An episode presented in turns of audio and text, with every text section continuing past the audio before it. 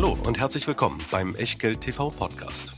Bevor es gleich losgeht, beachtet bitte unseren Disclaimer auf der gleichnamigen Unterseite auf www.echtgeld.tv. Auf die Inhalte dieses Disclaimers wird zu Beginn einer jeden Sendung explizit eingegangen. Und nun viel Spaß und gute Unterhaltung mit Tobias Kramer und Christian W. Biotech, das absolute Top-Thema im Moment an der Börse. CureVac wird intensiv gehandelt. Warum auch immer. BioNTech wird intensiv gehandelt. Da können wir uns vorstellen, warum. Biogen wird auch intensiv gehandelt. Die Gründe dafür in den nachfolgenden Minuten bei Echtgeld TV, inklusive einiger Darstellungen zum Thema Risiken, zum Thema Chancen und einiger Investmentprodukte. Wenn ihr mehr haben wollt, als eine Einzelaktie. Das in den, ja, in der nächsten Stunde. Und äh, wie immer starten wir zunächst mal mit dem Disclaimer von Christian. Hallo, denn natürlich auch bei Biotech gilt äh, zu Risiken und Nebenwirkungen lesen Sie die Packungsbeilage und hören Sie unseren Disclaimer, denn alles, was wir hier machen, ist keine Anlageberatung, keine Rechtsberatung, keine Steuerberatung, keine Aufforderung zum Kauf oder Verkauf von Wertpapieren. Wir tun hier Meinungen kund und was ihr aus diesen Meinungen und Ideen macht, das ist ganz allein euer Ding und damit natürlich auch euer Risiko. Wir können dafür keinerlei Haftung übernehmen, genauso wenig wie wir eine Gewähr Gewähr übernehmen können für Richtigkeit, Vollständigkeit und Aktualität der Unterlagen, die ihr natürlich auch zu dieser Sendung wieder in Hülle und Fülle finden könnt. Wo, wo, wo? Natürlich in der Echtgeld TV Lounge www.echtgeld.tv kostenlos registrieren und dann bekommt ihr nicht nur die Dokus zu den Sendungen, sondern auch die Einladungen, wenn wir live gehen, beziehungsweise wenn wir im Anschluss ein Q&A machen. Und auch heute natürlich wieder dabei unser Sponsor, der Scalable Broker mit den beiden Depottypen, entweder ganz flexibel im Free Broker, jede Order ein Euro oder ihr entscheidet euch für das günstige Komplettpaket, so wie wir es auch gemacht haben, den Prime Broker, die Flatrate 2,99 pro Monat im 12-Monats-Abo und dann unbegrenzt handeln, vor allem aber unbegrenzt investieren und auch sparen. 1500 ETFs, über 4000 Aktien. Und wenn das euch immer noch nicht reicht als Argument, dann gibt's jetzt zumindest einen ganz konkreten Anlass, mal auf den Link hier unter dem Video zu klicken und alsbald ein Depot bei Scalable zu eröffnen, denn dann nehmt ihr teil an der Verlosung von 100.000 Euro Depotguthaben.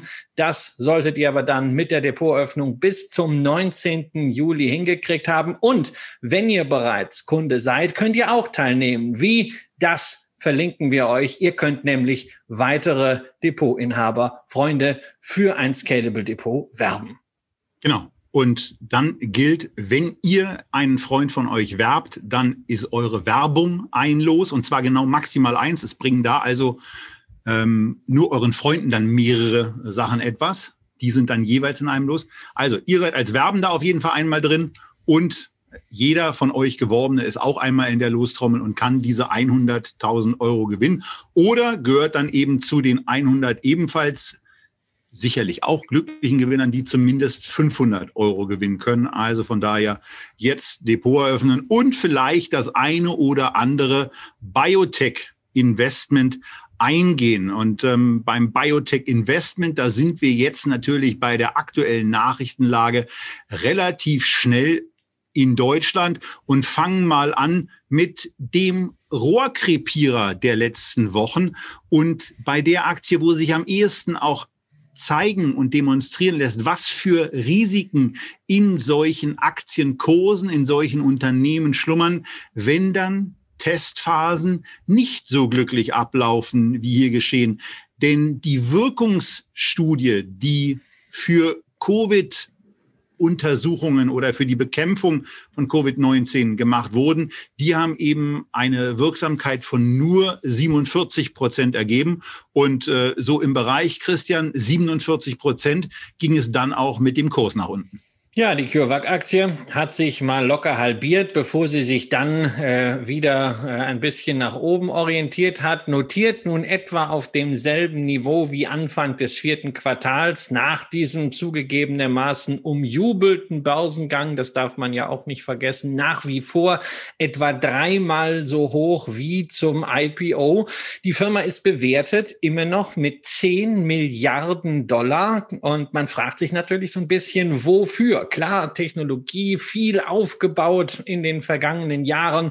Ähm, der Firmengründer Hör hat mit seiner Dissertation quasi den wissenschaftlichen Grundstein für diese mRNA-Technologie, diese Plattform gelegt, die ja auch von anderen Firmen inzwischen umgesetzt wird.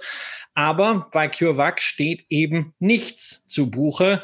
Es ist kein Produkt am Markt. Man hat einen Impfstoff, der in dieser Form so eigentlich nicht verwertbar ist, auch wenn 47 Prozent natürlich immer noch besser ist als null verimpft. Aber wir haben selbst die Diskussion um AstraZeneca gesehen. Wir sehen die Königsklasse BioNTech und Moderna auch in der öffentlichen Wahrnehmung. Da wird das schwierig für CureVac irgendwie noch ein Stückchen vom Covid-Kuchen abzubekommen. Man hat weder den schnellsten Impfstoff noch den besten Impfstoff. Und wenn man sich anschaut, was für Milliardenumsätze jetzt bei Moderna und BioNTech anstehen, dieses Jahr etwa äh, äh, zwei, äh, 17 äh, Milliarden bei Moderna und 10 Milliarden äh, Dollar bei BioNTech.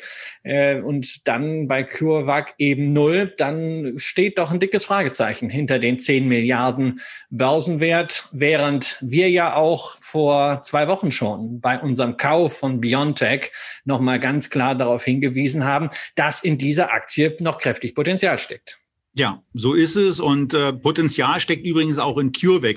Natürlich theoretisch auch in beide Richtungen, allerdings im Moment eben stärker auf dem Weg nach unten. Denn bei äh, zurückgerechnet jetzt gerade 24,5 Millionen Euro Umsatz in den letzten zwölf Monaten. Und wir gucken uns gleich Biontech an. Da ist klar, dass diese 10 Milliarden nicht wirklich durch irgendetwas, was Geschäftstätigkeit heißt, untermauert sind. Also von daher wir wissen, dass CureVac im Moment unter anderem bei Scalable, aber ganz sicherlich auch bei anderen Brokern intensiv gehandelt wird. Ähm, fragt euch bei der Gelegenheit vielleicht mal, warum ihr da investiert, warum ihr bei einem aktuellen Kauf diesem Unternehmen auch diese 10 Milliarden Euro an Wert zusprecht und nicht in eines der anderen Unternehmen, BioNTech, werden wir gleich noch ein bisschen nochmal nachbesprechen, hinein investiert. Hier könnt ihr auf jeden Fall wenn ihr rechts ranfahrt und als Podcasthörer auch die Grafiken runterladet, sehen, wie sich das Ganze entwickelt hat, dass diese zwischenzeitlich sehr gute, auch überraschend gute Christian Performance für die nicht existenten Impfstoffe von CureVac jetzt natürlich radikal abgebaut wurde. Ja, ich habe es natürlich nicht verstanden. Ja, ich habe äh, äh, sowohl BioNTech als äh, auch CureVac im Depot. Ich habe das ja erklärt, beides aus aus emotionalen Gründen und äh, da sieht man wieder, wie wichtig so eine Streuung ist. Ja, die eine Aktie ist deutlich äh, runtergeknallt. Äh, BioNTech gemeinsam äh, mit Moderna natürlich dort dort oben weiterhin. Nur warum CureVac, BioNTech, Moderna so lange Zeit äh, doch halbwegs parallel gelaufen sind, obwohl es eben bei CureVac keine guten Nachrichten gab, obwohl man immer wieder verschoben hat. Das ist schon eine sehr, sehr merkwürdige Sache. In gewisser Hinsicht natürlich auch traurig für den Hauptfinanzier von CureVac, äh, Dietmar Hopp, der natürlich auch in der Öffentlichkeit auf den großen Wurf gewartet hatte, der ja schon letztes Jahr im März, in den dunkelsten Stunden des ersten Lockdowns angekündigt hatte, na, im Herbst werden wir einen Impfstoff haben, der gerne mit seinen Biotech-Investments eben nicht nur Geld verdient hätte, sondern auch zumindest hier für Deutschland äh, den Erlöser von der Pandemie gemacht hätte. Das machen jetzt die Brüder Sprüngmann mit äh, BioNTech sind sie ja die Hauptfinanziers und bei Hopp steht halt weiterhin zu Buche. Insgesamt soll er rund 1,4 Milliarden Euro in seine diversen Biotech-Beteiligungen investiert haben und der ganz, ganz große Erfolg, der steht noch aus. Ähm, Im Manager-Magazin gibt es gerade einen sehr, sehr kritischen Artikel. Kritik gibt es auch für die Bundesregierung, die ja eine Beteiligung an CureVac vorbörslich eingegangen ist. Wobei da muss man sagen, auf dem Niveau aktuell ist das für den Staat immer noch ein gutes Geschäft. Zeigt aber er kommt aber, halt nicht raus. Ne? Er, kommt, er kommt halt nicht raus und es ist halt jetzt auch kein strategisches Thema mehr, weil CureVac spielt für die deutsche Impfkampagne überhaupt keine Rolle mehr. Es ist halt eine richtig, richtig kritische Situation und vor allem fehlt CureVac damit das, was bei BioNTech eben jetzt da ist und bei Moderna, nämlich der Proof of Concept für diese mRNA-Plattform, so dann auch darauf weitere Wirkstoffe, weitere Medikamente entwickelt werden können. Und das ist ja über Covid hinaus die ganz, ganz große Fantasie. Da fehlt es bei CureVac einfach an der Credibility, an der Glaubwürdigkeit für die Umsetzungskompetenz. BioNTech und Moderna haben das. Und gestern war ja Hauptversammlung bei BioNTech. Und da, Tobias, hat sich eigentlich alles nochmal bestätigt, was wir vor zwei Wochen gesagt haben über die Aktie. Ja, dass es nämlich um eine Technologie geht, die dort entwickelt wurde, die jetzt zum Einsatz gebracht wurde.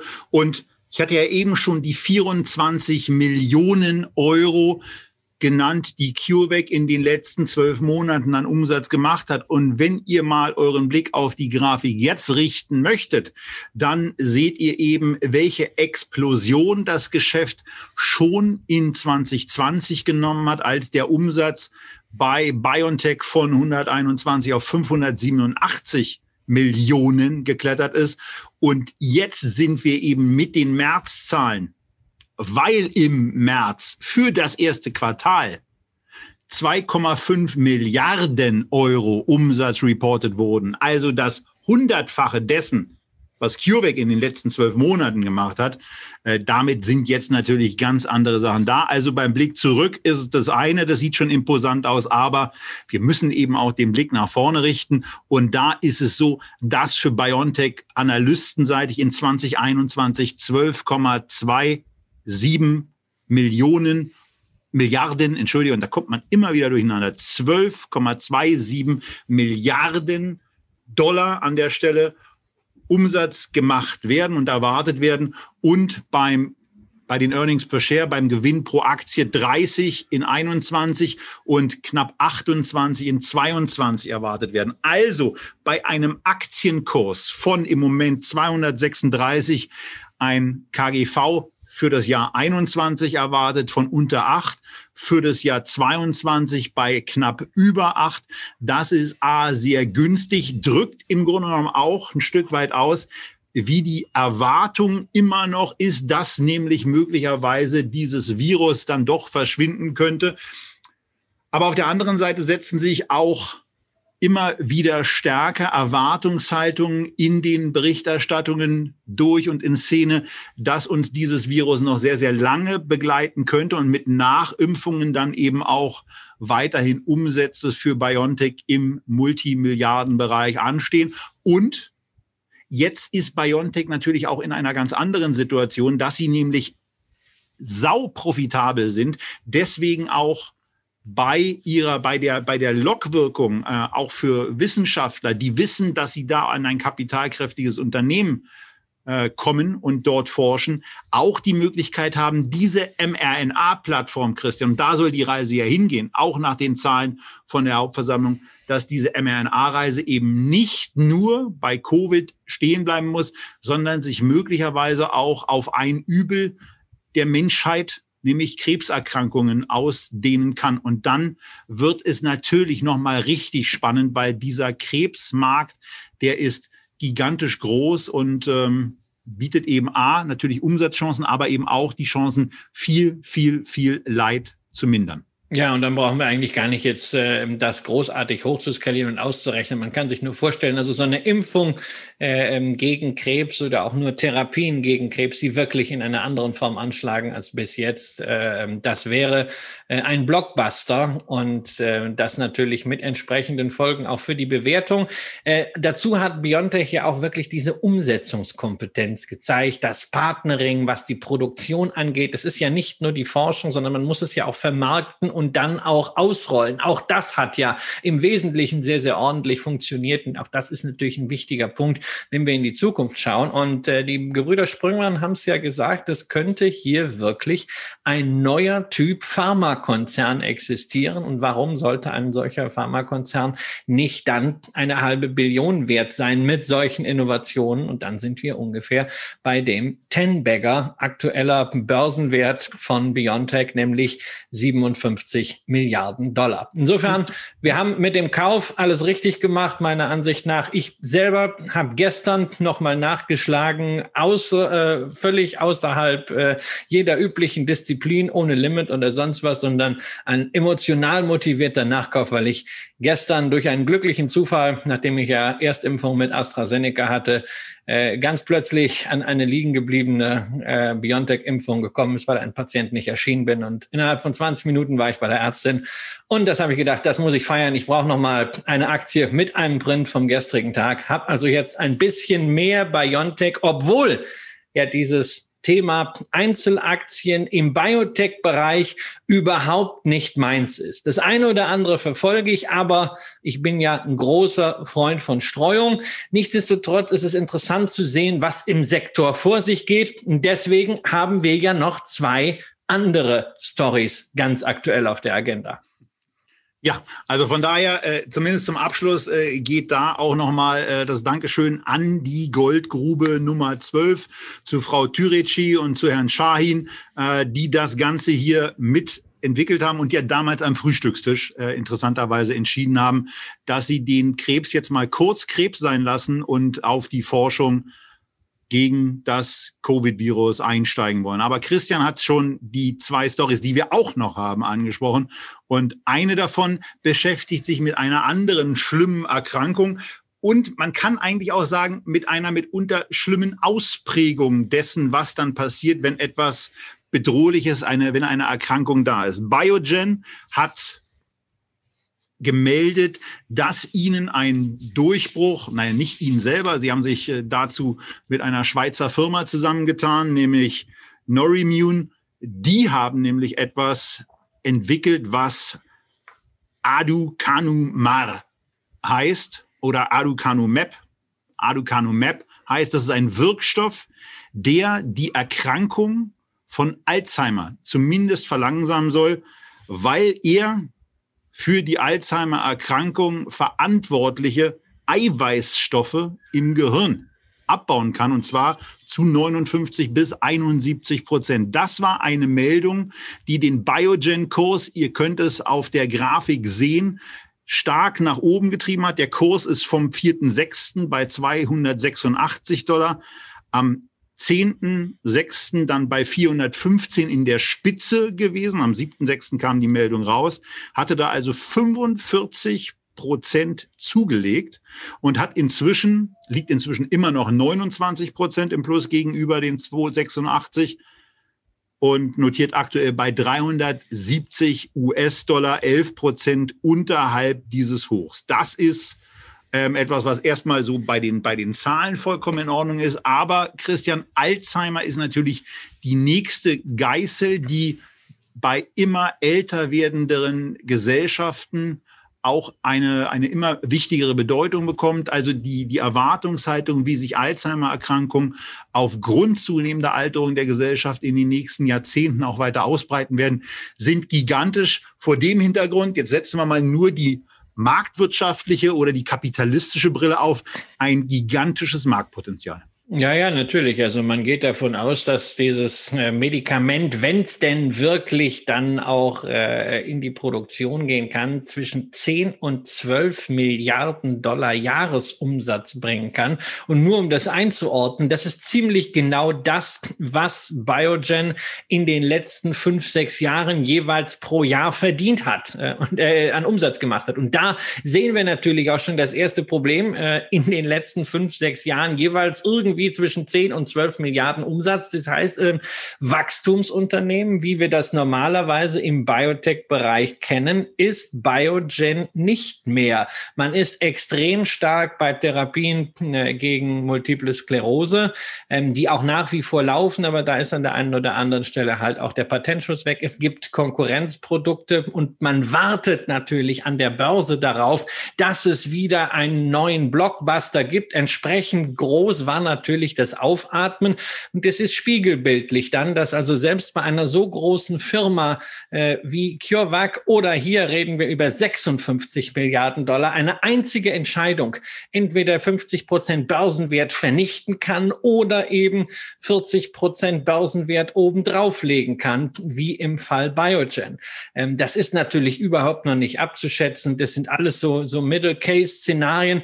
Ähm, wenn man dieses Alzheimer-Medikament jetzt mal nicht in die Zukunft einpreist, dann haben wir hier nach wie vor sinkende Umsätze. Wir haben hier ein Kurs-Gewinn-Verhältnis von 20, was relativ üppig ist für ein Unternehmen in einer umkämpften kapital- und forschungsintensiven Branche, das eben nicht mehr wächst, insbesondere auch mit Blick auf die Peer Group. Wenn man also ein großes, stabiles, Dividende zahlendes Pharmaunternehmen haben möchte, was einen sehr starken Biotech-Arm hat, dann ist man beispielsweise bei Roche natürlich ein Riesentanker, aber den kriegst du halt schon für ein KGV von 18 mit einer ganz anderen Pipeline, während das hier schon jetzt wirklich bei der Bewertung eine Wette darauf ist, dass dieses Alzheimer-Medikament wirklich komplett in die Produktion gehen und ausgerollt werden kann.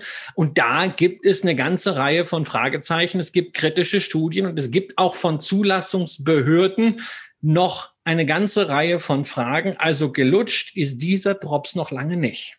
Gut, und dann gibt es noch ein paar ethische Fragen, die ja auch mal die Frage dann aufwerfen, wie teuer darf so etwas sein? Natürlich sind gerade wir bei einem Aktienkanal der Meinung, dass sich Forschung auch lohnen muss. Christian hat das Marktpotenzial, was da erwartet wird, eben bei 12 Milliarden gesehen und die Marktkapitalisierung von Biogen bei 56 Milliarden US-Dollar angepinnt. 56 ist eine wichtige Zahl, denn 56.000 Euro soll eine ein Jahre, also eine ein Jahr laufende Behandlung mit diesem Wirkstoff kosten. Das wären dann 214.000 Patienten, die sich diese Behandlung eben auch leisten können müssen. Ich habe so latent meine Zweifel daran, dass das für besonders viele Menschen möglich ist. Und wenn ich an mein eigenes Umfeld denke, wo es die eine oder andere Alzheimer-Erkrankung gab, da weiß ich, dass so etwas nicht möglich gewesen wäre. Also da sind da sind Unternehmen, da sind aber auch wirklich Gesellschaften gefordert, sich auch darüber Gedanken zu machen, wie so etwas dann eigentlich stattfinden und abgewickelt werden kann.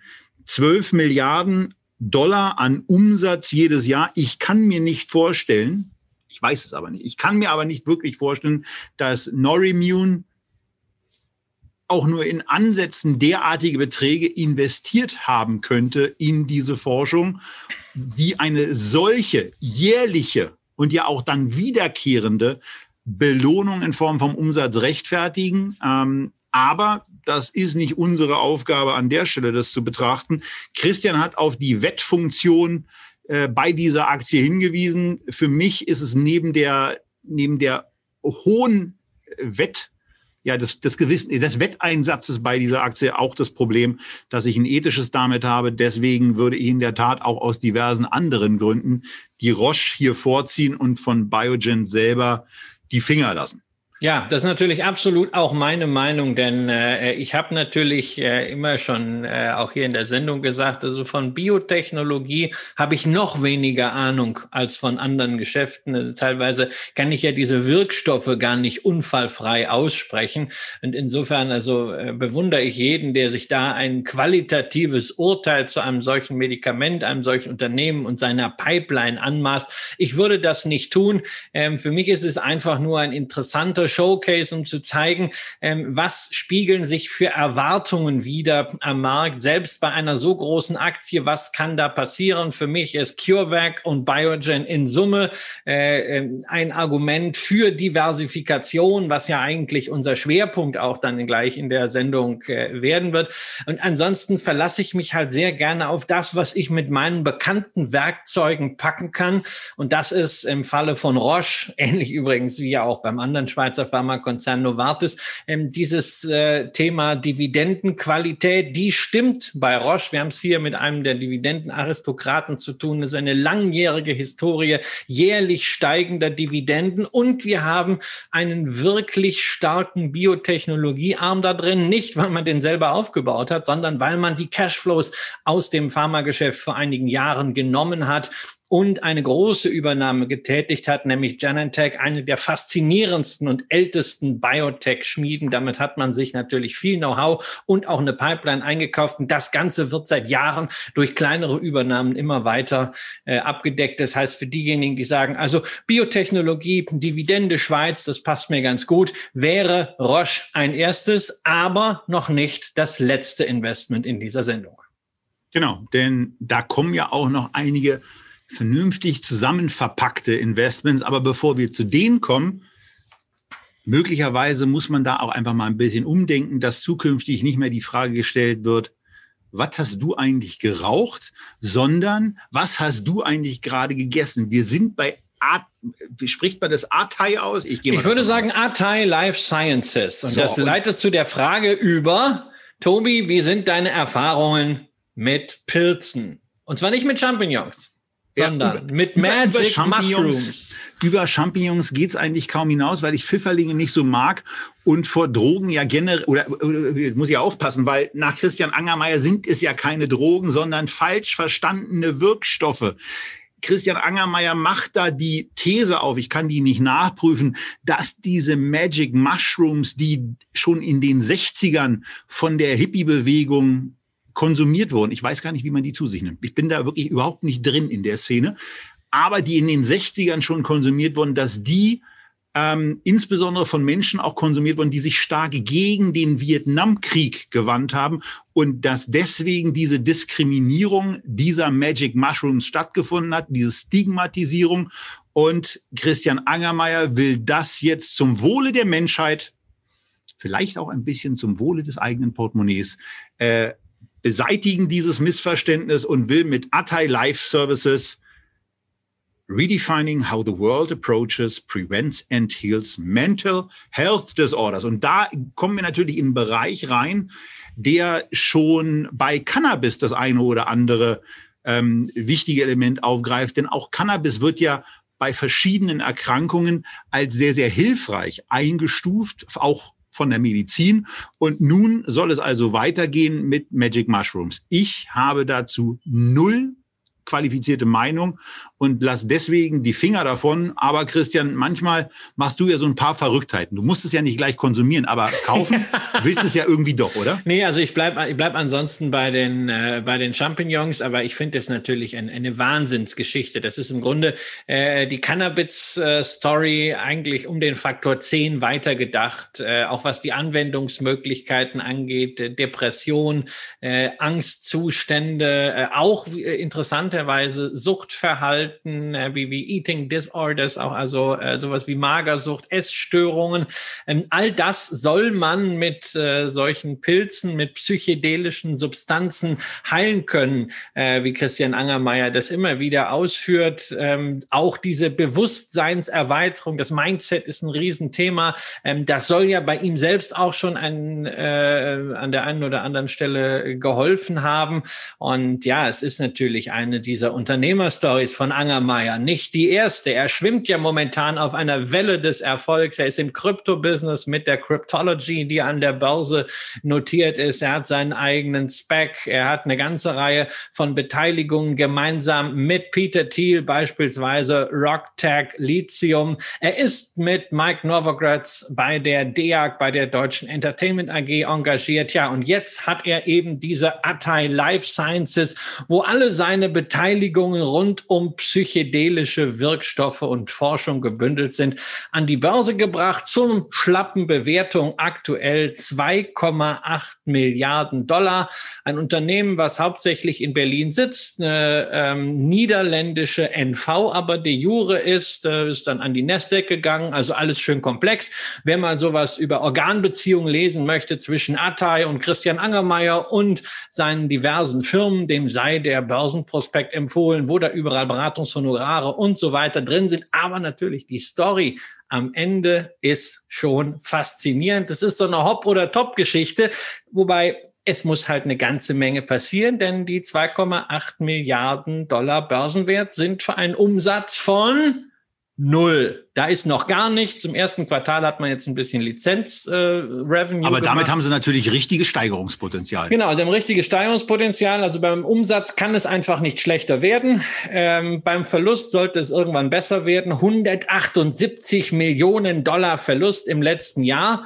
Und auch diese psychedelischen Wirkstoffe müssen natürlich durch entsprechende Phasen. Sie haben keine einzige Phase drei bislang ausweislich der Homepage. Sehr viel ist im präklinischen Stadium. Das heißt, das ist so eine Geschichte mit ganz, ganz langem Horizont. Aber wenn du halt irgendwann sowas zugelassen bekommst, wenn eins davon ein Blockbuster wird mit einem Umsatzpotenzial von mehr als einer Milliarde Dollar pro Jahr, das ist ja so die Definition für einen Blockbuster, dann hast du natürlich hier auch die Chance auf einen Verzehnfacher.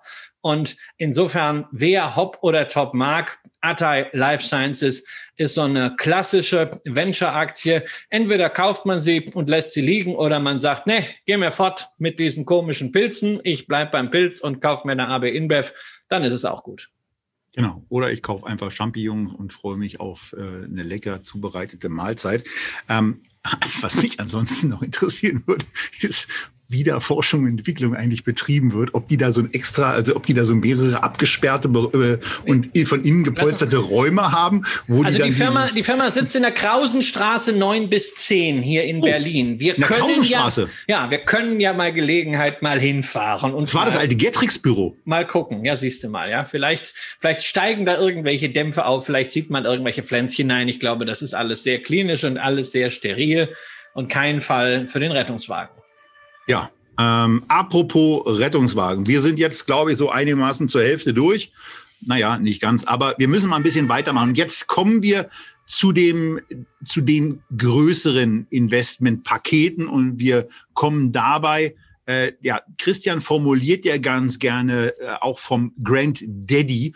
Und wenn wir über Biotechnologie reden, Christian, dann müsste doch eigentlich der Nasdaq Biotech, äh, Biotechnology Index das sein, was du so gerne mit dem Grand Daddy nee, Investment nicht. Themenbereich beinhaltet. Nein, nein, Quatsch natürlich. Der Grand Daddy, die Grand Daddies, das sind die Großväter und die Großväter der Biotechnologieindustrie. Das sind Unternehmen wie beispielsweise eine Amgen oder wie eben äh, auch erwähnt die Biogen. Die wurde nämlich schon 1978 gegründet, ist 1983 an die Börse gegangen.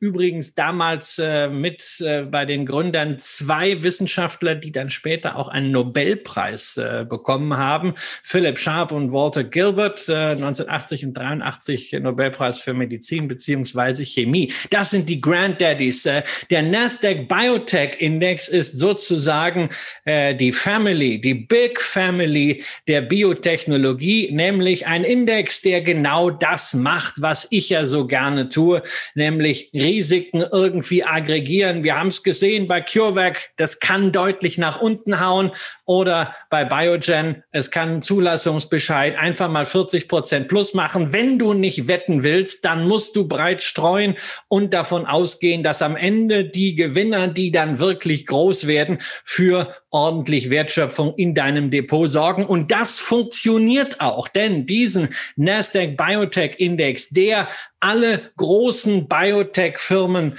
an der Nasdaq schon immer beinhaltete und dann irgendwann auch die kleineren mit dazugenommen hat, nämlich ab 200 Millionen Dollar Market Cap aktuell.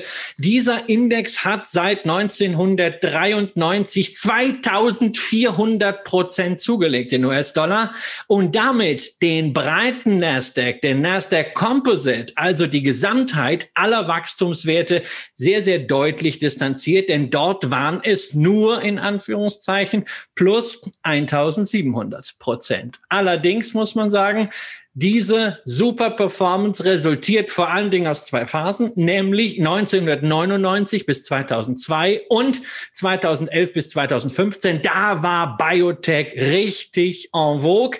In den letzten sechs Jahren dagegen nicht mehr so hat äh, Biotech gerade mal 25 Prozent gewonnen, während der Nasdaq Composite um 175 Prozent zulegen konnte. Ähm, das heißt, man braucht entweder Timing-Geschick und wer das nicht hat, muss Biotechnologie als langfristiges Dauerinvestment-Portfolio Bestandteil sehen. Und wenn es schon einen solchen Index gibt, wie den Nasdaq Biotechnology Index, dann ist natürlich klar, es gibt auch einen ETF darauf. Genau, den gibt es. Und da müssen wir dann auch nochmal sagen, diese Outperformance, die Christian eben angesprochen hat, bis 2011 und die Underperformance, äh, die ist eben nur in der Dollar-Betrachtung bei äh, diesen, bei, die, bei diesen 20 Prozent, die der Index äh, seit 2011 gemacht hat da sieht die Performance noch ganz, ganz gut aus. In der, in der Euro-Betrachtung ist es eben noch mal ein bisschen schwächer. Da sind es nämlich nur zehn Prozent, die der iShares Nasdaq US Biotechnology ETF seit 2000, was haben wir hier, seit 2015 äh, dann noch zugelegt hat. Seit diesem, seit diesem Ende der, ja, der, der Trendphase für Biotechnologie und äh, wo dann eben auch deutlich wird, wie stark der Nasdaq Composite da aufgeholt hat und diesen Vorsprung quasi eliminiert hat. Also das äh, zunächst mal äh, das. Dann haben wir hier einen US-Index, äh, der investiert eben nicht nur in US-amerikanische Unternehmen, aber in Unternehmen, die an der Nasdaq notiert sind. Deswegen 91 Prozent der Unternehmen hier aus den USA und dann kommt noch so ein bisschen was aus China, aus Großbritannien und auch aus Deutschland dazu.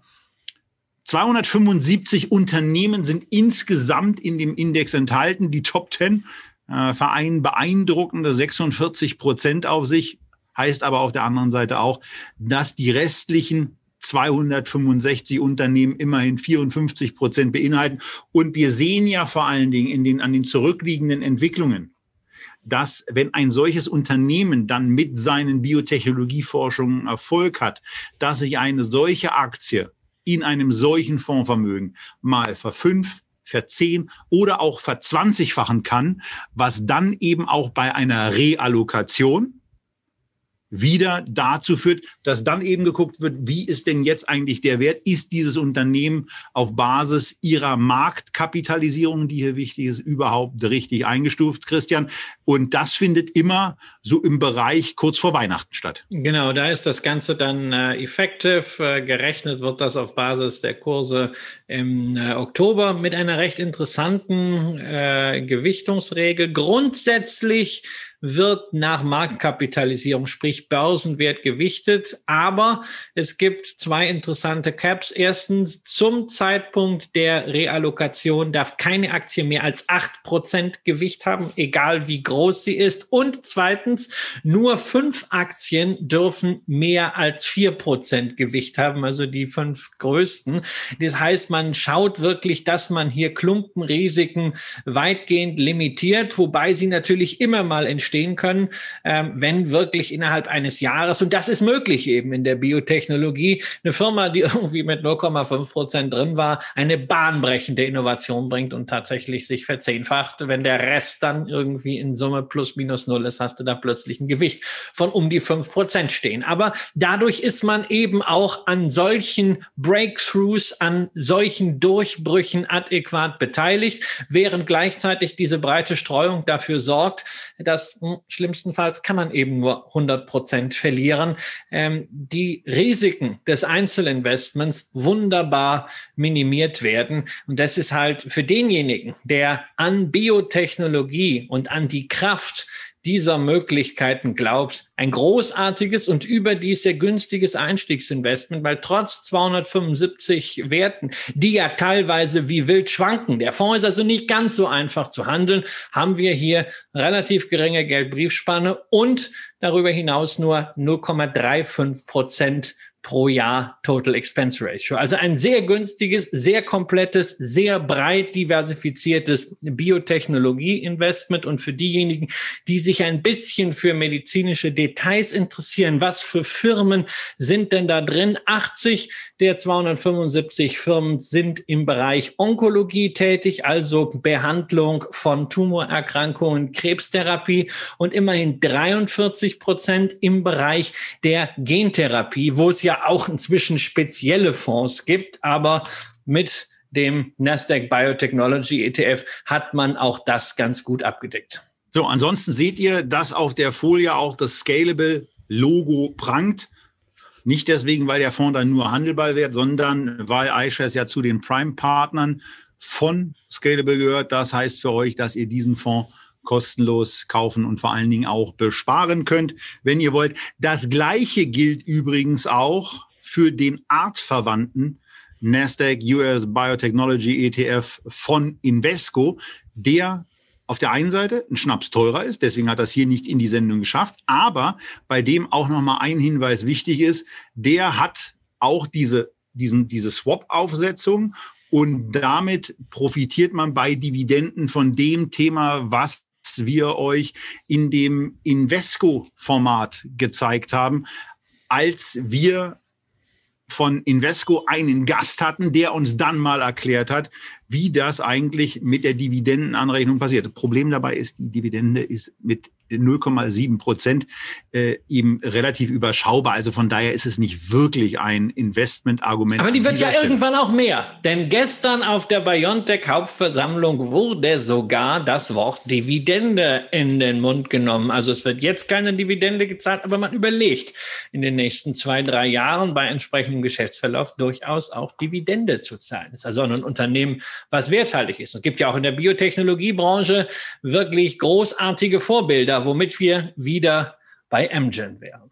Ja, ansonsten merkt euch mal für den weiteren Verlauf dieser Sendung diese 342 Millionen, die in diesem ETF stecken. Das ist auf der einen Seite natürlich ein nennenswerter Betrag, aber wir kommen gleich noch zu ein paar anderen Beträgen, die äh, euch möglicherweise deutlich machen, ähm, dass da noch spürbar mehr geht. Kommen wir zum zweiten Investmentprodukt, was wir euch vorstellen wollen. Und da sind wir mal wieder bei LNG gelandet. Die haben einen ETF aufgelegt.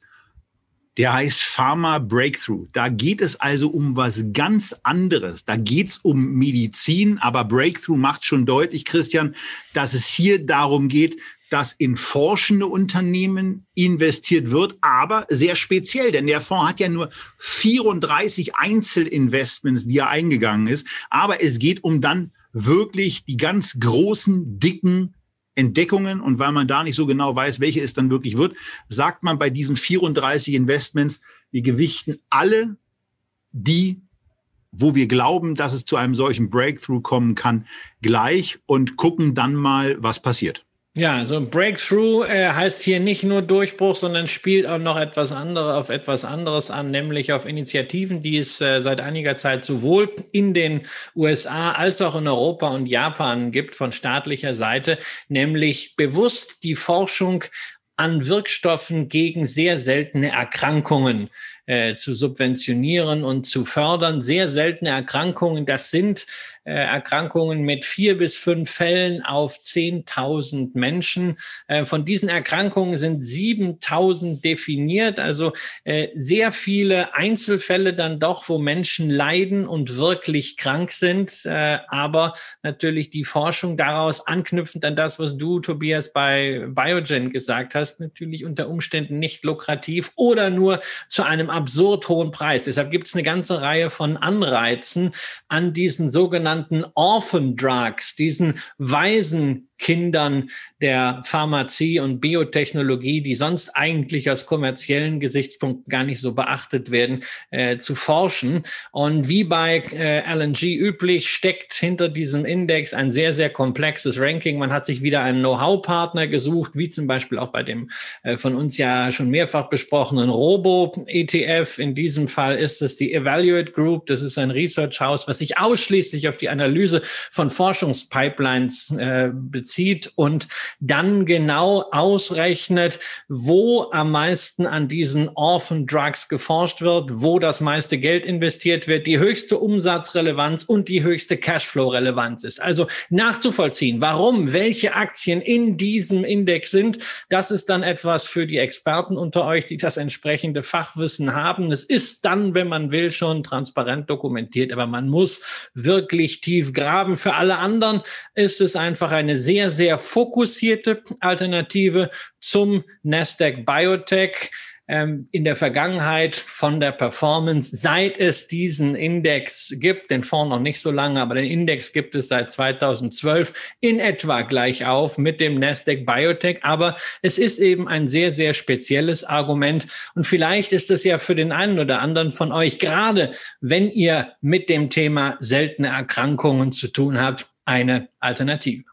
Ja, und ansonsten ist es einfach ein sehr, sehr beeindruckendes Konzept, wo man beispielsweise auch am Kursgewinnverhältnis so ein bisschen ablesen kann, dass sich offensichtlich auch die Staaten hier bei den Unternehmen einen gewissen Einfluss sichern. Denn durch die verhältnismäßig auch mit dem Nasdaq Biotech Index verglichen, günstige Bewertung, scheint eben auch der Kapitalmarkt hier geringere Erwartungen an Gewinnexplosionen zu haben, was auch damit zusammenhängen dürfte, dass sich Staaten, die Gelder bereitstellen, um an diesen Erkrankungen zu forschen, dann natürlich auch zusichern lassen, dass es dann bei den Margen, die diese Unternehmen auf und bei Erfolgen ihrer Forschung dann vereinnahmen werden, eben einen gewissen Cap gibt. Und das drückt sich hier ganz offensichtlich auch in der relativ günstig erscheinenden Bewertung der im ETF enthaltenen Unternehmen aus. Hinzu kommt eine sehr geringe Gewichtung verglichen mit dem Biotechnology Index äh, der Nasdaq und für die USA die Gewichtung in den USA. 48 Prozent sind hier gerade mal, dann knapp 12 Prozent in Japan und dann geht's eben so ein bisschen reihum in Europa, ob nun Frankreich, Schweiz, Irland oder Spanien, egal. Ähm, das ist äh, zusätzlich vielleicht auch noch ein Argument. Dieser Klumpen, der in den Vereinigten Staaten liegt, ist hier nicht so ausgeprägt ähm, der Gleichlauf mit dem Nasdaq Biotech trotzdem auch auf eine beeindruckende Art und Weise vorhanden. Ähm, für mich persönlich wäre es da das angenehmere Konzept. Christian, wenn du diese beiden miteinander vergleichst, LNG und das Nasdaq US Konzept, was ist dir da näher? Naja, also mir ist Biotech Pure Play da schon dann näher. Wir haben ja hier, es das heißt ja nicht umsonst, LNG Pharma Breakthrough, auch klassische Pharmaunternehmen dabei, die in hohem Umfang an solchen seltenen Erkrankungen forschen, wie zum Beispiel eine Bristol Myers Squibb oder wie auch eben schon die erwähnte Roche. Ähm, das erklärt dann auch noch weiterhin äh, die günstige Bewertung. Da sind eben mhm. nicht nur diese teureren, wachstumsstärkeren Pure Plays drin, aber da ich bereits ja als Einzelaktie den einen oder anderen Pharma-Dividendenwert, zuvor das eben Johnson Johnson, Roche, Novartis äh, mit dabei habe im Depot, ähm, ist für mich dann im Biotech-Bereich wirklich Pure Play ganz, ganz wichtig. Auch wenn ich Pure Play bekanntlich nicht mit dem Nasdaq Biotech mache, sondern mit einem anderen Biotech Investment, das wir schon hier in der Sendung hatten, das wir schon im Echtgeld TV Depot hatten und zu dem wir so viele Fragen bekommen haben in den letzten Wochen, dass es höchste Zeit wird für ein Update. Und die Rede ist von einem diversifizierten Investment, das weder ein aktiver Fonds ist noch ein ETF, sondern wiederum eine Aktie von BB Biotech, der Schweizer Biotechnologiebeteiligungsgesellschaft. Und Tobias hat es eben schon gesagt, merkt euch die 342 Millionen Euro Volumen beim Nasdaq Biotechnology. Hier reden wir bei BB Biotech über mehr als das zehnfache Volumen. Hier reden wir über vier Milliarden. Ja, äh, hängt allerdings auch damit zusammen, dass diese Marktkapitalisierung von 4,3 Milliarden im Moment eben auch damit zusammenhängt, dass man ein Aufgeld für dieses Investment bezahlt. Es kommt eben immer mal wieder vor, dass diese Closed-End-Funds so ein bisschen um ihren NAV, den Net Asset Value herum schwanken. Oh, jetzt müssen wir aber, glaube ich, unsere Zuschauer nochmal abholen. Closed-End-Funds. Jetzt sind wir ja so mitten in den strukturellen Themen. Wir haben ja jetzt erstmal gesagt, was Biotech, Baby Biotech nicht ist. Es ist kein aktiver Fonds, es ist kein ETF, es ist eine Aktiengesellschaft, die ja ein fixes Kapital hat und mit diesem fixen Kapital eben nicht überwiegend in unnotierte Beteiligungen investiert, die damit kein operatives Geschäft betreibt, sondern die dieses fixe Kapital benutzt, um in vor allem börsennotierte Biotechnologieunternehmen zu investieren, die damit einer der größten Investoren weltweit in diesem Bereich zumindest an der Börse ist und die natürlich durch diese besondere Struktur der Aktiengesellschaft einen großen Vorteil haben, den auch Warren Buffett hat. Denn Warren Buffett kann auch das Geld, was er in der Firma hat, anlegen. Der muss nicht wie ein Fondsmanager Rücknahmepreise stellen. Da kommt keiner an und sagt, hey Warren, ich hätte gerne mein Geld wieder. Ähnlich wie bei BB Biotech. Keiner ankommen kann und sagen, hey Herr Dr. Koller, ich hätte gerne meine Anteile zurückgegeben. Nee, verkaufen kannst du nur an der Börse zum jeweiligen Tagespreis. Aber BB Biotech kann dadurch völlig unabhängig von Mittelflüssen, egal ob gerade mehr gekauft oder mehr verkauft wird, ganz souverän investieren, was gerade in einer so schwankungsanfälligen Branche wie Biotech ein nicht zu unterschätzender Vorteil ist. Und sie tun das mit sehr, sehr, sehr außergewöhnlichem Erfolg, insbesondere seit dem Zeitpunkt, wo wir euch auch gezeigt haben, dass der Nasdaq Biotech bei seiner Outperformance so ein bisschen gesagt hat, ich mache jetzt mal ein Päuschen.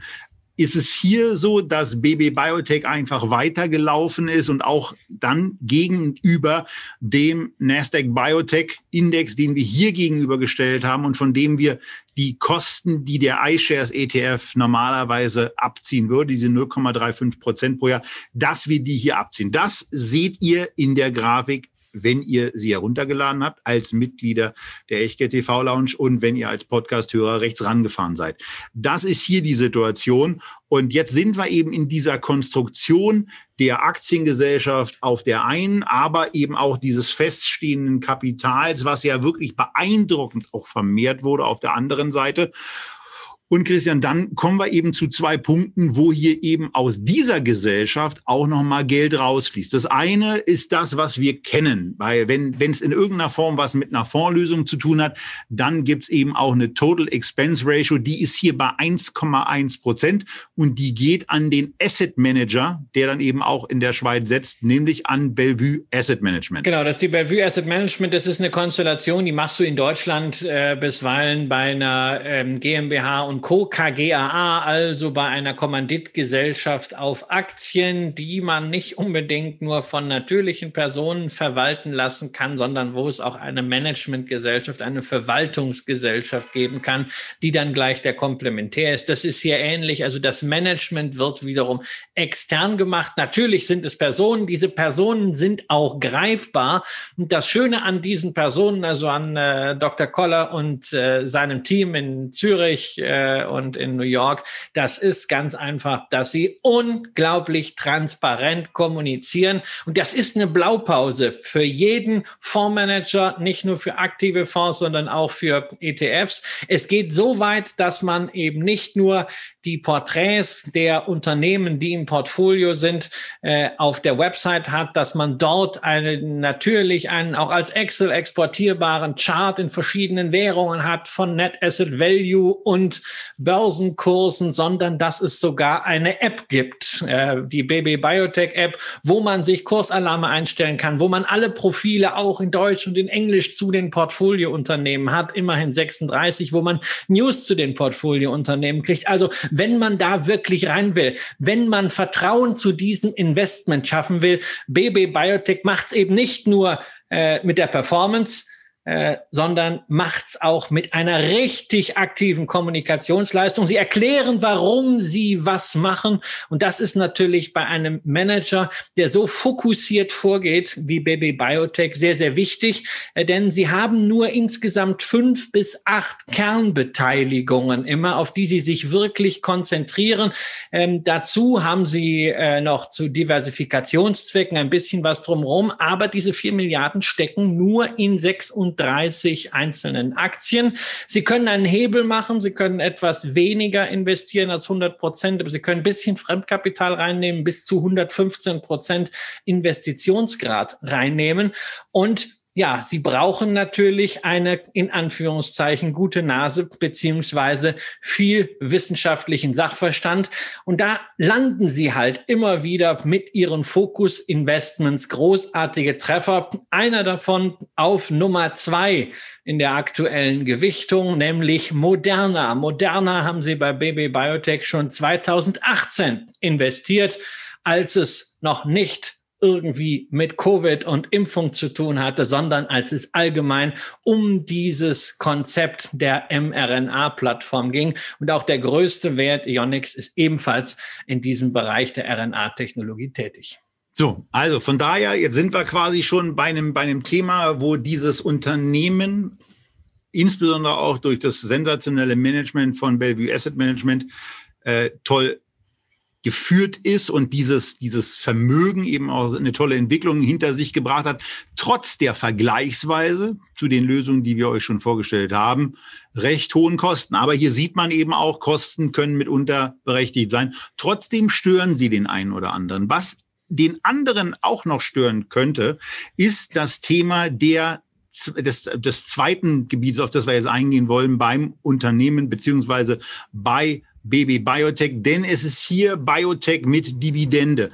Es ist aufgrund der unzufriedenstellenden Performance, die es äh, zu einem bestimmten Zeitraum gab, festgelegt worden, dass fünf Prozent des Net Asset Values jedes Jahr ausgeschüttet werden sollen 5% des Net, Asset Values, Christian, oder 5% der Marktkapitalisierung? Ja, 5% des Durchschnitts des NAVs im Dezember werden im kommenden Jahr als Dividende ausgeschüttet. Und das, ja, das heißt ist eben also, eine schöne Im Dezember Sache. kann man sich das ausrechnen, was man dann als Dividende bekommt.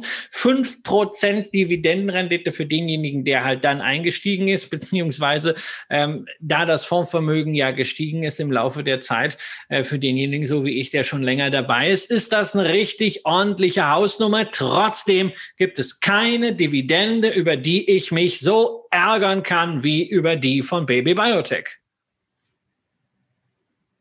Mhm.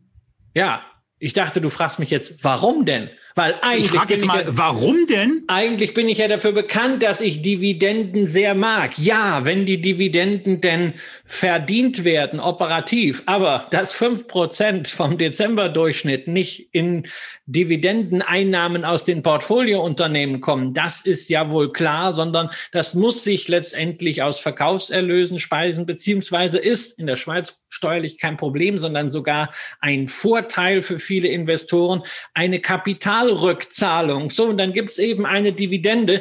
Ähm, diese Dividende fließt mir zu, dass ich fahre, ist fein. Ich muss allerdings zunächst mal äh, Abzüge hinnehmen, weil da für mich als deutscher Anleger natürlich auch die Schweizer Quellensteuer abgezogen wird, 35 Prozent. Davon muss ich 20 Prozent dann auch wieder zurückfordern. Das funktioniert ganz einfach, hat aber natürlich einen Zeitverzug. Und erst dann kann ich meine Dividende reinvestieren. Also mir persönlich wäre es natürlich viel lieber, die würden das machen, ähnlich so wie die Encarvis, ne, dass ich entscheiden kann, was mache ich denn jetzt? Dividende in Bar oder einfach in Anteilen, das am besten noch steuereffizient irgendwie lösen, aber ist eben an dieser Stelle schwierig. Äh, deswegen für Schweizer Investoren, auch für institutionelle Quelle. Gerade für Stiftungen ist das mit diesen regelmäßigen Auszahlungen eine tolle Sache. Für mich ist es eher schwierig, weil es natürlich diese kalkulatorische Performance der Vergangenheit mit der Reinvestition all nach hinten verzögert. So, also von daher, wir sehen hier eben, dass Dividende A nicht immer gewünscht, B nicht immer gebraucht wird. Und äh, wir kommen dann eben auch zu einem Punkt, wo man einfach mal sagen muss, wo sie vielleicht auch für den Anleger nicht immer Sinn macht, insbesondere wenn so ein Ergebnis dann in den letzten Jahren auch dazugekommen ist. Und äh, an der Stelle kommen wir dann eben nochmal zu etwas Werbung. Denn bei diesem Thema und für eine breitere Aufstellung als eben nur Biotech ist der DJE Dividende und Substanz vielleicht eine interessante Ergänzung für euer Depot. Es gibt nun mal Menschen, die wollen sich nicht die Zeit für die eine oder andere Biotech-Ergänzung im Portfolio nehmen. Die wollen sich nicht wie, wie im Echtgeld-TV-Depot mit 50 Einzelwerten beschäftigen und die wollen sich auch nicht darum kümmern, ob sie nun BlackRock, Hannover Rück oder Deutsche Post Aktien haben sollen, um mal die drei größten Positionen im DJE Dividende und Substanz zu nennen. Und unter anderem diese drei Aktien haben wir ja auch in unseren Sendungen schon positiv besprochen. Aber es gibt eben Menschen, die wollen, dass sich jemand mit Erfahrung und langjährigem Track Record ganz oder zumindest teilweise um ihr Geld kümmert. Beim Aktienfonds DE Dividende und Substanz mit der WKN 164325 ist das Dr. Jan Erhardt mit seinem Team. 1,4 Milliarden Euro werden hier mit Fokus auf eine anlegerfreundliche Unternehmenspolitik verwaltet. Anlegerfreundliche Unternehmenspolitik ist übrigens ein Grundpfeiler der DJE-Fondsstrategien. Und dazu gehört bei diesem globalen Aktienfonds entweder eine anhaltend hohe Dividendenrendite oder beziehungsweise und Aktienrückkäufe. Die bevorzugen gerade substanzstarke Technologieunternehmen des Öfteren. Und um Substanz geht es eben auch, denn der Fokus auf eine hohe Eigenkapitalrendite, einen sich ordentlich entwickelnden Free Cashflow und einen geringen Verschuldungsgrad führt eben beim DJE Dividende und Substanz zu einer in der Regel unterdurchschnittlichen Volatilität. Und das Ergebnis eine beeindruckende Wertentwicklung seit der Auflage im Jahr 2003. Mehr zu dieser Wertentwicklung, zur Strategie und zur aktuellen Markteinschätzung von Dr. Jan Erhardt erfahrt ihr mit der Verlinkung unter diesem Video. Dort findet ihr auch alle weiteren Informationen zu diesem Fonds. Und jetzt waren wir ja gerade in doppelter Hinsicht bei Dividenden. Und bei einem Dividende und Substanz, da will ich diese Dividende haben. Da will ich sie natürlich vereinnahmen. Da ist es mir recht, dass ich sie bekomme. Bei einem Biotech-Investment, da will ich das Ganze eigentlich anders haben. Da möchte ich, dass weiter investiert ist. Aber es hat eben einen Hintergrund, nämlich den, dass diese Aktie dieser Closed End, wie immer man das bezeichnen will, dass dieses Ding, was man da im Depot hat, eben eine ganze Zeit lang nicht so unbedingt toll lief. Und das könnt ihr hier an der Grafik sehen. Man war damit nicht so richtig zufrieden und ähm, hat sich deswegen dann das einfallen lassen. Und ähm, jetzt ist es eben so, dass wir bei dem, bei den zwei Größen, die wir bei diesem Unternehmen haben, feststellen, dass es einen für mich zumindest wirklich dicken Malus gibt, Christian, denn BB Biotech hat einen aktuellen Kurs von, wo ist er? Wo ist er? Irgendwo ist er. Hier ist er. 77,85. 77,85. Aber der NAV wird angegeben bei 64,90. Und das bedeutet, dass ich, und das tue ich natürlich im Leben nicht, dass ich 20 Prozent mehr bezahlen müsste, um dieses Investment einzugehen. Aber was ihr eben auch sehen könnt, dass es immer wieder Phasen in 2013, in 2014, 2015, ja, und dann ganz kurz in 2020 gab, wo der Kurs, der Aktienkurs der BB Biotech unterhalb dieses Net Asset Values lag. Und das wären dann eigentlich die Momente, zu denen man einsteigen sollte. Zumindest wenn man so tickt wie ich. Wie machst du das bei Käufen? Wie hast du das in der Vergangenheit gemacht? Hast du darauf geachtet? War das für dich ein Thema? Ja, ich habe letzt, hab letztes Jahr im, äh, im Herbst da ähm, das gesehen, äh, dass es äh, da wieder fast am NAV war. Da habe ich mal ein bisschen nachgeladen. Ich habe aber auch ansonsten auch mal mit Aufschlägen von fünf und zehn Prozent gekauft, weil es ist natürlich äh, für jeden, der auch äh, ähm, diese Konstruktion aus den USA kennt, äh, nichts Neues, dass solche Closed-End Funds bisweilen sehr lange Zeit dauerhaft mit einem Aufschlag auf den Net Asset Value gehandelt werden, eben als Prämie für das Management, damit man diese Managementleistung bekommt. Und wenn sich einfach dieses Premium nicht abbaut, sondern einfach kontinuierlich drauf bleibt, kann man natürlich trotzdem gutes Geld verdienen. Gleichwohl sind natürlich diese Situationen, in denen das Premium sich abgebaut hat, beziehungsweise wo man vielleicht sogar wie 2020, wie Anfang 2021 einen kleinen Discount bekommt, also zu weniger reinkommt, als der Net Asset Value, die Summe der Beteiligungen das vorgibt, äh, dann hat man natürlich nochmal äh, einen Zusatzkicker, denn dieser ist in der Vergangenheit immer wieder abgebaut worden. Allerdings, wenn man in einer solchen Situation kauft, dann ist man nicht alleine, denn Baby Bio Biotech hat auch die Möglichkeit, bis zu zehn Prozent der ausstehenden Anteile zurückzukaufen. Und das sind natürlich genau die Situationen, wenn man sich selbst unter dem Fair Value kaufen kann äh, und überdies dann Liquidität hat, weil es vielleicht gerade eine sehr spezielle Marktphase ist, dann äh, wird das Team von Dr. Koller das auch tun. Das hat man in der Vergangenheit schon gesehen. Man sieht, das ist also alles sehr Shareholder Value optimiert. Es gibt viele Argumente dafür. Für mich ist am Ende die Expertise, die Transparenz, Transparenz das Entscheidende gewesen, warum ich damals schon 2008 meine Position in einem Indexzertifikat auf den Amex Biotech Index in BB Biotech umgestellt habe und seitdem immer mal wieder nachgekauft habe. Was halt, das muss ich auch zugeben, ein bisschen schwieriger geworden ist. Es ist eine Schweizer AG. Ähm, erfreulicherweise ist diese Schweizer AG wegen ihres Dual-Listings zumindest auf Xetra und in Frankfurt nicht davon betroffen, dass Schweizer Werte wegen des Verlusts dieser sogenannten Börsenäquivalenz nur noch am Heimatmarkt gehandelt werden können. Das heißt, auf Xetra und in Frankfurt könnt ihr weiterhin BB Biotech erwerben und natürlich auch veräußern, wenn ihr sagt, ihr wollt mal den Aufschlag mitnehmen und zu Geld machen. Allerdings, was noch nicht geht, ist der Handel dieser Aktie über die Xetra-Funktionalität von Scalable. An der Börse München darf es nicht gehandelt werden wegen dieser Börsenäquivalenz und äh, Scalable wird sicherlich auch mal daran arbeiten, nur Werte reinzunehmen, die außer Xetra kein anderes Listing haben, die in München nicht gehen. Aber da muss man sich noch ein bisschen gedulden. So, und aufgrund dieser Überbewertung dieses NAVs würde ich die BB Biotech im Moment nicht kaufen. Wenn ich in Biotechnology investieren wollte, dann würde ich trotz der Einschränkungen, die Christian vorhin ja gesagt hat, die eine Hälfte auf den LNG Pharma Breakthrough verteilen, die andere Hälfte zunächst mal in den iShares Nasdaq US Biotechnology stecken und vor allen Dingen bei diesem Investment, bei dem US-Investment, bei dem US-fokussierten Investment darauf warten, dass es vielleicht ja mit Unterstützung der BB Biotech App die Situation gibt, dass sich dieses Aufgeld mal wieder abgebaut hat, dafür, dass ich beispielsweise zu Null Aufgeld, vielleicht ja auch noch mal zu ein bisschen mehr, äh, mit einem Abgeld reinkomme. Man weiß es ja nicht. Das wäre mein persönliches Vorgehen, wenn ich Biotechnologie als einen Bestandteil in meinem Depot haben wollen würde, was es im Moment nicht hat. Das hat andere Gründe irgendwann, wenn wir mal wieder über unsere eigenen Depots reden, dazu mehr. Das wäre mein Vorgehen bei dem Thema Biotechnologie, was ich machen würde. Ich kann euch aber auch sagen, welches Investment ich auf keinen Fall eingehen würde.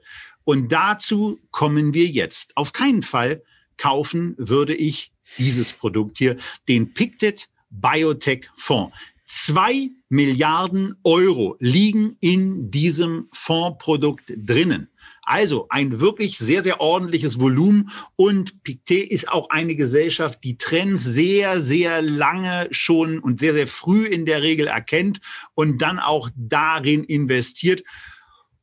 und leider eigentlich so gut wie zu keinem Zeitpunkt in irgendeiner Form besonders erfolgreich damit war bei diesem Thema, muss man deutlich sagen. Bei diesem Thema. Es gab so eine kleine Phase, Herr Rühl wackelt schon ja, wieder. Das ist immer das da bist, Zeichen du mir, da bist du mir zu, da bist du mir jetzt eigentlich ein bisschen zu unfair gegenüber äh, Pictet. Das, das muss auch mal sein. Ein großartiger Asset Manager. Das darf man nicht vergessen. Für viele, viele Themenfonds, Pictet Waterfund zum Beispiel auch sehr interessant. Wenn ihr mal das Thema Wasser haben wollt, schreibt es uns unten in die Kommentare. Aber jetzt zu Biotechnologie. Wir haben hier einen ziemlich blöden Zeitraum seit 2008. In der Tat, ähm, da sind mehrere Jahre mit einer rasanten Underperformance drin. In Summe stehen hier gerade mal 270 Prozent plus gegen 600 Prozent plus mit dem Indexinvestment. Brauchen wir nicht drüber zu diskutieren.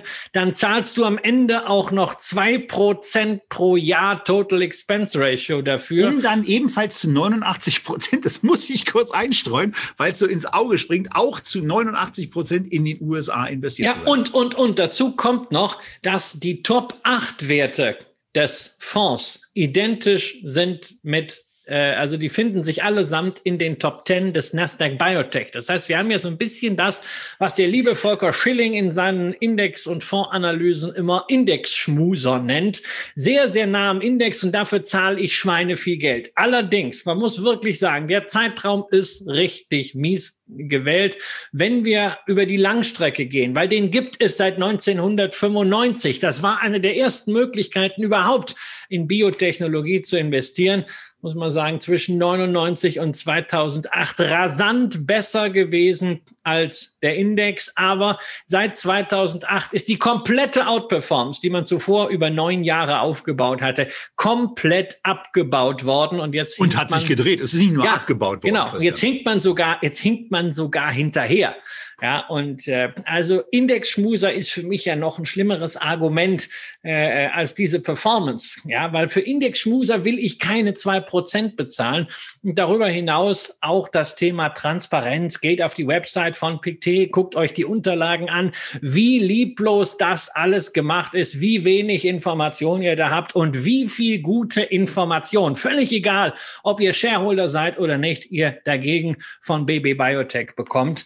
Ähm, und insofern ganz klar, dieser Fonds ist für mich nie ein Investment gewesen, wird es auch nicht sein. Und wenn ich ihn im Portfolio hätte und äh, ich müsste mich jetzt für was Neues entscheiden, wäre die Wahl, je nachdem, wo ich denn handeln möchte, je nachdem, ob ich mit der Schweizer Quellensteuer hantieren möchte oder nicht, entweder der Nasdaq Biotech oder natürlich Baby Biotech. Aber vor allen Dingen die ganz wichtige Message dieser Sendung auch an diejenigen, die BB Biotech haben, die längst dort investiert sind. Mit dem Investment können wir uns weiterhin richtig wohlfühlen.